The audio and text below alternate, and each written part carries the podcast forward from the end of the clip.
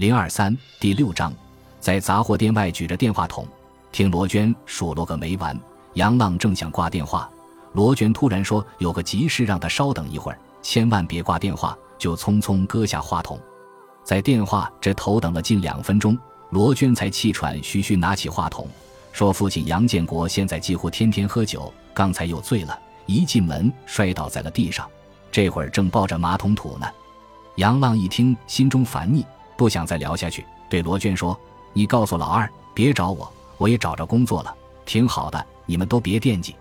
爸那边你就多照顾，家里有什么事儿需要帮忙，就去找张小培和二毛。”不等妹妹回答，他挂了电话。挂完电话，杨浪想起张小培在火车上嘱咐要给他打电话的事，他思忖了一会儿，还是决定不打为好，便转身回了地宫大厦。深夜。月光清亮，透过半地下的窗户照进斗室。坐在那扇打不开的窗户前，杨浪轻声淡唱起熟悉的《草帽歌》。琴弦一响，便又想起了彭威。他禁不住想，此时彭威应该已进入梦乡，不知梦乡里可否有他。这时，那部汉字寻呼机忽然响了。放下吉他，他走到床边，看到寻呼机上显示。速回电话，再不回电话，明天我上北京找你。张小培，杨浪一慌，急忙抓起床上的外套，跑出去回电话。接通电话，张小培委屈的哭出声来，他不停埋怨杨浪言而无信，对自己不理不睬。杨浪耐着性子好言劝慰，并告知自己已在三里屯酒吧安了身，正式成为一名驻唱歌手。哄了好大一会儿，张小培才转悲为喜。罗娟把杨浪来北京的消息告诉了周辉。开学后这几个月，周辉也没有闲着。目前，他已在学校附近的写字楼里找到一份兼职工作，每周一次帮助几个公司文员整理书架和资料，报酬是可以将废旧书籍和废品拿走换钱。事情虽然累，收入不固定，但毕竟是一个能赚钱的活儿。有时情况好，一次能赚进一百块，几个月下来，居然就攒下了一千多块。为联系业务方便，他咬牙给自己买了一部传呼机。周辉担心杨浪，按照罗娟的描述，他找到了北京现代音乐学院，但一查新学员名单中并没有杨浪。无奈之下，周辉打电话给彭威打听信息，彭威告诉他自己一点消息都不知道。一旦激起千层浪。说实话，自从与杨浪分手后，彭威在心里一天也没有放下他。特别是进了清华校园后，他更是一天胜过一天的思念杨浪。为此，李云娟没少宽慰和取笑他。彭威是在图书馆里接到电话的，经周辉这么一问，再没心思看书了，便心事重重朝宿舍走去。清华大学校园的情人坡位于大学中部。实际上是万泉河西岸的一处绿地，在西南方向与校图书馆相邻。这里草坪、树林、花坛、石亭等错落有致，环境十分幽静雅致。彭威经过情人坡，不远处有几对恋人亲热的粘在一起，彭威心中酸溜溜的。他快走到宿舍楼下时，迎面碰上了闺蜜李云娟。见彭威脸色不太好，李云娟关心地问：“还没有杨浪的信儿？”彭威无奈地摇了摇头，这个杨浪也真够绝的，人家是铁了心跟你分手，你就别惦记人家了。”李云娟愤愤地说。彭威抬头白了他一眼，装出无所谓的样子，说：“谁稀罕惦记他？”李云娟显然不相信他的话，调笑说：“惦记不惦记，全写在你的脸上，你自己就没照照镜子。”彭威脸上泛起了红晕。彭威惦记着杨浪。但已入学西南交通大学的宋飞却惦记着他。自八月底在滨江火车站一别，特别是杨浪与彭威正式分手后，宋飞对彭威积压多年的爱在疯狂滋长。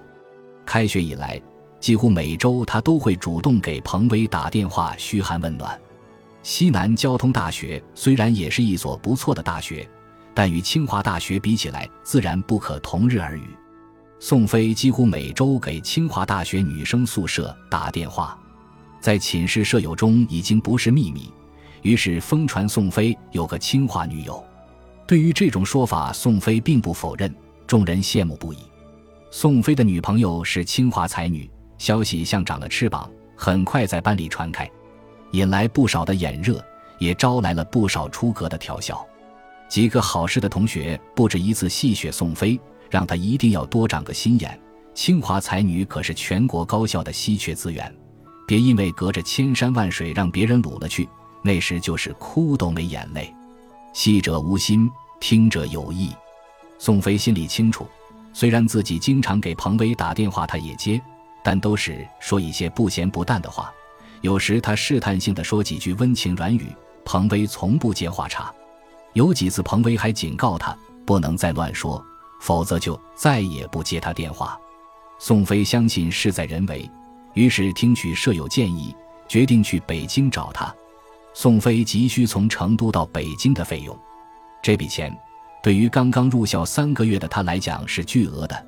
多日来这件事困扰着他。事有凑巧，这天宋飞在校门口遇上一个高瘦小青年。问他想不想挣钱，还说两天时间能赚四百块。一问，原来那人是在找成人高考枪手，并承诺考场上的其他事情全部搞定了，绝对零风险。两天四科能挣四百，还是简单的成人高考。开学以来，宋飞多次听学长说过替别人考试的经历。急于得到这笔钱的宋飞没有多想。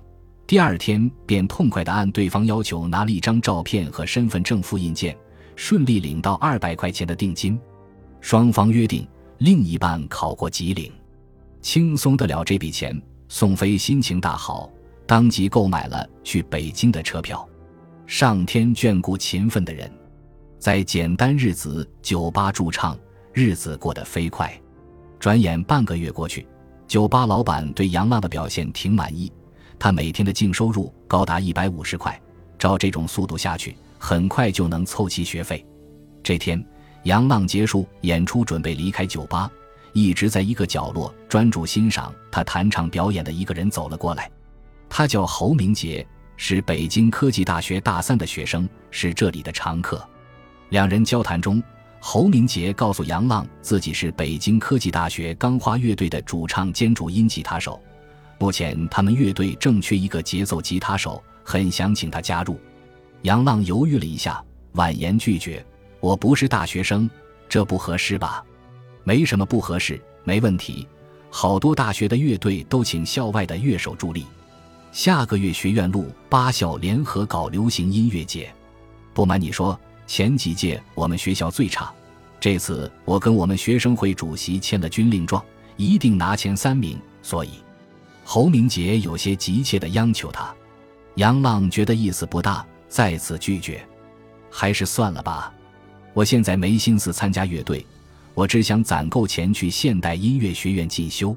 侯明杰没有应选，话锋一转，指着杨浪手上吉他，好奇地问：“哎，你这琴是什么牌子？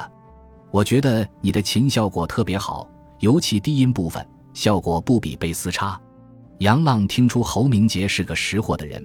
便照实相告是自己亲手做的，侯明杰露出一脸惊讶之色。